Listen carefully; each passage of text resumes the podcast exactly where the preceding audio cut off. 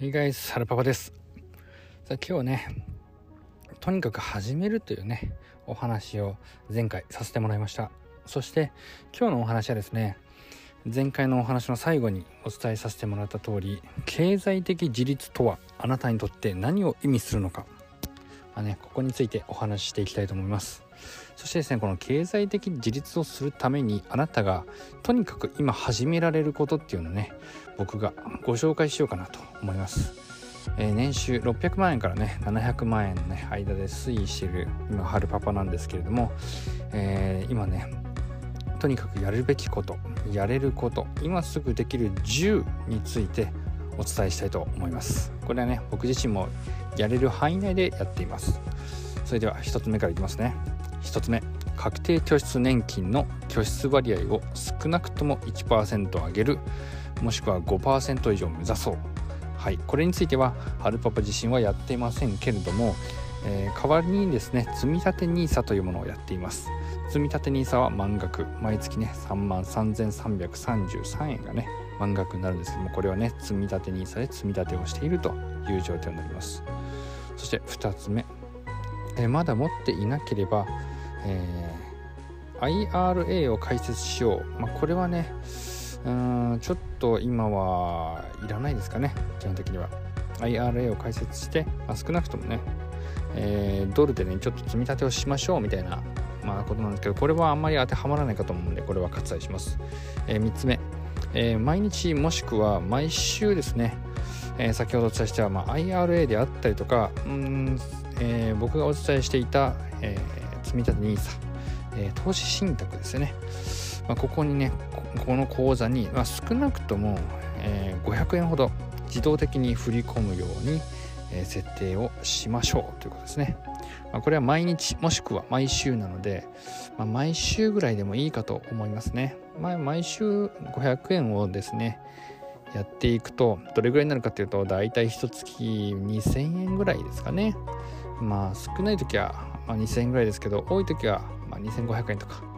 多ければ3000円いく時もあるかもしれませんね。設定によりけりです。これをねとにかくやりましょう。そして4つ目。え福利厚生を見直して、まあ、最大限活用しておくようにしようとですね。これ会社に勤めている方もしくはね自分でご自身で商売されている方どちらも当てはまることかと思います、まあ、福利厚生何にするかによりけりですしどんなものがあるかによりけりなのでこれはね人によってちょっと差が出るところですね。そして5つ目自分の現在の市場価値というものを分析して、昇給を求める際に使える証拠を集めよう昇給とはねサラリーマンの方であれば昇給ですし個人事業や会社経営者ビジネスオーナーであれば自分の手取りを増やすために今自分がね何が使えるのか市場価値の中で見た時に、まあ、広い視野で見た時に何が使えるのかっていうものですねこれを見えるようなねえー、使える証拠を集めましょうということですね。これとても大事です。はい。6個目。5つの新しい副業のアイデアを書き出そう。これですね。これ、えー、全員の方にお伝えしたいところですね。まあ、僕自身ももちろんそうですし、えー、そうですね、他の方々も、お勤めの方であれば副業、そして、え今ね、ビジネスオーナーや個人事業主の方であれば、えー、またね、別の意味での副業ですね。え他の収入の柱を、まあ、新しくね、取り入れていくっていうとこの副業ですね。はい、7つ目、新たに興味のある人3人にコンタクトし、えー、ランチやコーヒーの約束をしよう。これ結構ね、できそうでできないとこなんですけど、これやってみると意外と変わります。まあ、例えばね、今は、その、まあ、コロナの影響ですとかそういったこともあるんで、まあ、新たに興味のある人3人にコンタクトするのはですね、えー、まランチやコーヒーの約束じゃなくとも、ま、例えばね、今流行りのソーシャルメディア、クラブハウスであったりとか、スタンド .fm のライブ配信をしてみるとか、ま、そういったね、別の形でも十分時代の流れとしてはいいかなと思います。これでね、意外と人生のね、変わるきっかけのやね、チャンスを得ることがあります。うん、そこでしか得られない価値がま、情報の価値があるのでね、そこに、えー、ぜひともね、やってみるっていうこと一つかなと思います。そして、は、えー、8つ目、8個目ですね。家が賃貸なら家を買った方が得かどうかを計算して、まあ、買うにはいくらぐらい必要なのかというのをね、計算しましょうということですね。これね、僕自身ね、春パパ自身は土地を買いました。そして、えここからね、注文住宅を建てていくっていうことをね、常々最近お話しさせてもらってます。なので、僕の場合はね、家が賃貸じゃなくて、まあ、持ち家になった方が、事実上得になる感じがするなっていう計算のもとですね。土地自体はなかなかいい土地をね、えー、この住んでいるエリアの中ではいい土地を購入できたので、まあ、これある意味土地は担保になりますよね。まあ、で、建物に関しては、えー、もちろん担保価値っていうものはどんどん下がっていく。もう買った時点から目減りしていくんで、まあ、損得感情でいくと損なんですけれども、まあ、ただね、そこで生活を送っていく上で、まあそこにね、えー、根を生やしというかね、そこにまあ自分の城を持つみたいな感覚ですよね。うん、これ意外と今、肩の荷が重たくなってた部分と、その責任感、そしてですね、えー、今賃貸でマンション暮らしなんですけどもね、今よりも、えー、子供に対していい環境も、えー、提供できる、提供できるという言い方おかしいけど、まあ、子供にね、いい環境を、なんとかね、整えてあげられるっていうことを踏まえた上で、そして自分の仕事との兼ね合いですよね。まあ売上的にもこれぐらいあって、で、純利益これぐらいあるし、まあ日々日々の、えー、固定資産、まあ、固定費用ですね。固定と、まあ、変動費はこれぐらいだから、まあやっていけるであろうっていうところと、まあ銀行さんとのね、いい巡り合わせもあって、まあこれならいけるだろうっていう計算のもと、今回はね、踏み切っています。なのでね、この8番目の家が賃貸の方であったら賃貸、持ち家なのか、どっちがいいかっていうのはね、まあその方々次第なので、ぜひともね、ご自身でここはね、調査をして計算してください。はい。そして9つ目、9個目ですね。家を持っているなら収益物件を探してみようですね。これはね、まあ、ハルパパのように土地とか建物をもう契約して買っている方で余力がもしある方ならこれはおすすめですし、まあ、仮にね、今その家とか土地を買っていない方であって、まあ、賃貸暮らしであるならね、収益物件を探すっていうことがね、意外と悪くないかなと思います。まあ、その方はね、住宅ローンの中でも、えー、事業性のね、住宅ローンみたいなものが借りれるとかと思うんですよね。そうすると、まあ、事業性の住宅ローンを借りるためには、もちろん、えレバレッジと呼ばれるね、ま、掛け算を使っていく感覚になるんですけれども、まあ、それはね、2棟買って、それを貸し出して、その収益があることが証明されて借りられるみたいなことよく言われるんでね。まあ、2棟までは自己資金で頑張ってみてください、そこはね。で、この収益物件を探すっていうことは、ある程度、えー、お金が余ってきたタイミングでやるっていうことも一つですし、レバレッジをかけていける方は、レバレッジをかけていく。これでね、十分、えー、今始めることとしてはいいことだと思います。そして最後、10個目。貯蓄率を記録する、まあ、スプレッドシート、もしくはね、エクセルでのシートを作ってですね、これを、まあ、できれば、まあ、スプレッドシート等でね、Google スプレッドシートとかがありますので、まあ、オンラインのツールとしてね、利用しましょうということですね。そうすると、貯蓄率っていうのはね、どれぐらいなのかっていうのを一目でわかると。これがね、毎月どれぐらいなのかっていうことが分かれば、え今のね、自分の余力とか、どこにね、どうやってお金を投資できるかっていう目安になるのでね、これは見えるようにしといた方がいいです。そうすると決断の材料にもね、なってきますんでね。これ意外と準備しておいた方がいいというよりは準備してください。これは。これをね、準備することで、あなたが副業をやるときもそうですし、自分がね、サラリーマンとしてお給料を増やしたい、まあ、昇給したいとかね、昇格したい、まあ、そういう時でもね、えー、これがある意味指標になったりします。自分のね、お給料が仮に、今手取りでね、まあ、20万、いやまあ15万の人もいるかもしれませんね。15万。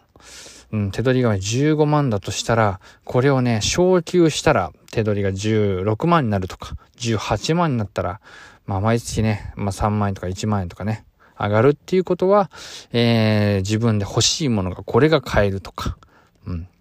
はたまた家を買う目安になるとか、はたまたその余った、まあ、余剰資金を今度は不動産を投資するための貯蓄に回そうとか、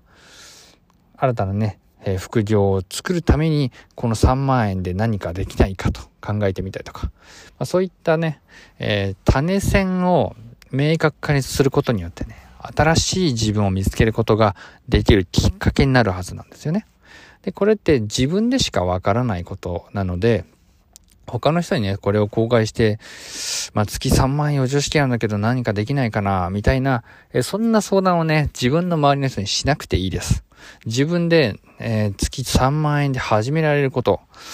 うん、何があるかなで調べてください。もうネットにゴロゴロあります。もう今だったらね、まあ自分、僕自身が考えることでいけば、YouTube をね、動画編集で、まあ、月3万円でやってもらう人を、まあ、見つけるとかそういうことでもいいですし、はたまたね、えー、今だと、まあ、クラブハウスは今音声メディアのソーシャルメディアのちょっと違いますけれども、スタンド .fm、この音声配信の、え、音声自体の編集をしてもらうとかね。で、それを、まあ、コンスタントに更新しかけていくとか。まあ、そういったとこに使うことも、まあ、一つなのかもしれないんですけどもね。ただ、そんなことをして、ちょっとこう、加速的に、加速を、加速度的に、ビジネスを回すっていう、えー、ブースターの役割ですね。加速器みたいな。ターボの感覚ですね。急にターボでブーンと走っていくみたいな感覚でのお金の使い方をしていくと、まあ事業としてはね、早く回ったりとか、えー、他の人よりもね、優位な位置にすぐに行けたりとかっていう、まあ、ターボになるわけですよ。だからね、そういった面で使ったりとかっていうのも一ついいかもしれません。ただ今余剰資金がない方、副業されてない方、ゼロベースで始める方であれば、え、今すごい手っ取り早いところで今日はもちろんソーシャルメディアを育てるっていうところか、もしくはですよ、物販。やっぱりね、転売ビジネスとかやっていくと、まあ、銀行の借り入れしやすかったりとか、まあそういったメリットもあります。うん。なので、何も思いつかないときは、もうネットで仕入れてネットで売るっていうネットでの転売や輸入販売。これ結構ね、えー、甘く考えがちですけど、意外と普通にお金になります。で、生活資金はこれだけで十分確保できます。そして、まあ、忙しい部分もあるけれど、まあ、外部委託ができる部分はね、外部委託していくことで、次のね、ビジネスの糧になったりもします。なのでね、そういったところから始めるっていうのも一つかと思います。まあ、それもね、嫌だよとか、もう少し、えー、今、勤めているから、えー、長期で見れるよっていう人であれば、もちろん YouTube で動画編集してどんどんアップしていく。もしくはね、スタンド .fm で音声配信でどんどん出していく。まあそういったね、育てていって収益化していくっていう道もあります。まあ他にもね、えー、自分がちょっと余剰資金が、まあ、仮にね、10万とか、えー、15万ぐらいあるから、ちょっとした通販サイトをね、例えばベースとか、えー、ショッピファイでしたっけ、そういったね、通販サイトを作るようなね、ものがあります。まあ、それを使って、えー、通販サイトを立ち上げて、そこでね、自分が、えー、企画とかそういったことが好きな方であれば、コンテンツ販売ですね。動画で売るとか、音声で売るとか、はたまた、えー、PDF にして売る。これはね、昔からやってる手法なんで、コンテンツ販売ビジネスですよね。まあ、この辺でお金を稼ぐっていうことも一つかと思います。ただね、サラリーマンの方であれば、昇給させるために、えー、まあその自分のね、市場価値をそもそも分析して、位がね、上がっていくような時に、まあ証拠としてポンと出せるようなものをね、集めておくっていうのはね、意外とこれ、盲点だったりするんですけど、これが早かったりする時もあります。それはね、お勤めの先次第なんですけど、まあ見せ方によってはこれはね、昇格がどんどん早くなるかと思います。例えばそれが資格なのか、うん、まあビジネス系でって攻めるのはちょっとなんか難しいところもあるので、まあ、視覚でパーンと見せるのが正直早いんですけれども、まあ、それ以外でもね、えー、例えば、なんでしょう、うん、製造業の方であれば、こんだけのコストカットできましたよ、そして利益はこんだけ上がりましたとかね。うん、なので自動化の、えー、自動化自体を僕が作りましたとかそういうのでもいいですし、接客業の方であれば、売上こんだけ上げました、顧客、こん、こんだけの人数増えました、みたいなね。私が担当している時だけ30人のね、リピーターの方がいますよとかね。そういうのでもいいと思います。まあそういったね、自分なりの証拠となるものを、えー、データもしくは見える化することで、まあ、昇給させるための証拠ですよね。おそらく勤めている方であれば年に1回か2回ぐらいですかね、面談とかあると思うんですよ、上司の方。うん、まあ、そういったね、権利を持っている、権力を持たれている方との面談ですよね。その時に、ポンと出せるもの、これをね、準備していくことで、ま、じわじわとね、聞いてくるかと思います。はい、なんか、えー、ちょっと喋りすぎましたね。15分ほどになってしまったので、まあ、今日はね、とにかく始めるというところから、えー、春パパの方がね、今すぐできることの10個をね、お伝えさせてもらって、そこにさらにね、自分なりの解釈も加えさせてもらいました。まあ、これがね、えー、あなたにとって有益な情報となるんであれば、ぜひともこのスタンド FM のフォローよろしくお願いします。そしてですね、YouTube の方でも動画配信しております。なので YouTube の方でも、えー、よければね、動画を使って僕自身の、まあ、顔ですとか、えー、その見えるものをまあ、視覚的に見えるものを活かしながら撮影などもしてますので、よければね、YouTube でもお楽しみください。YouTube の方のチャンネル登録もぜひともよろしくお願いします。